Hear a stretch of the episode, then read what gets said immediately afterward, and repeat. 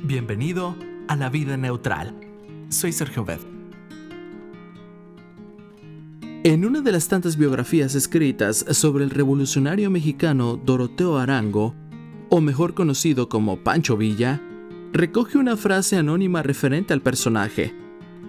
No están malas leyendas, porque no tiene leyenda los que no se la merecen. Pancho Villa se ha convertido con los años en una verdadera leyenda Ramón Puente, uno de sus biógrafos, dice, no lo entienden. Harán de él caricaturas, semblanzas de un detalle o de un aspecto de su persona. Fabricarán con él leyendas e incluso novelas. Al parecer, él mismo intuía que su vida sería legendaria. Porque incluso dijo a un periodista, Mi amigo, la historia de mi vida se tendrá que contar de diferentes maneras. Por ejemplo, su lugar de nacimiento ha sido objeto de las más absurdas historias. Según un diccionario editado en 1965, era colombiano, hijo de padre colombiano y madre mexicana. Nació supuestamente en Medellín y a los cuatro años sus padres habrían emigrado a México y se establecieron en Durango. Esta excéntrica versión se originó en la enciclopedia Sopena, editada en la década de 1930. Los estadounidenses también reclamaron la ciudadanía de Villa. Varios soldados del décimo batallón de caballería juraron que su nombre real era Goldsby y se incorporó al ejército en Maryland. Después, habría tenido problemas en el ejército y cruzó la frontera hacia México, donde se hizo un bandolero, para luego convertirse en revolucionario. En 1956, Marsilio T. Álvarez afirmó que Pancho Villa era centroamericano basándose en datos que consideraba exactos.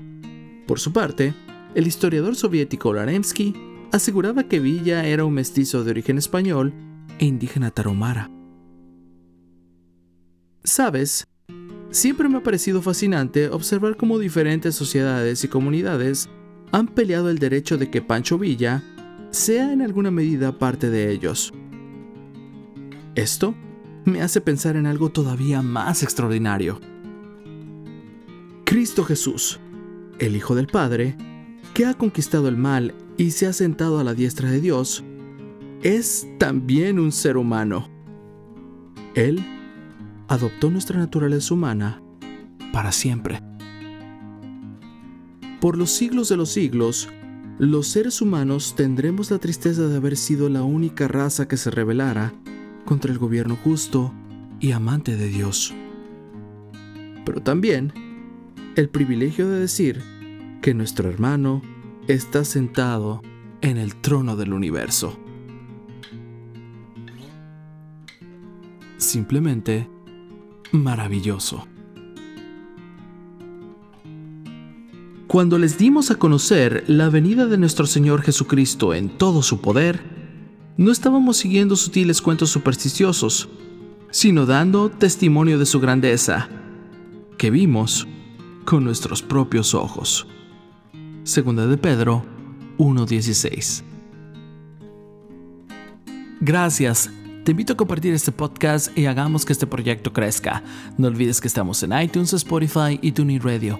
También te invito a que nos visites en Facebook con la página La Vida Neutral y en YouTube con el canal La Vida Neutral. Cristo viene pronto. Dirige tu meta hacia la eternidad.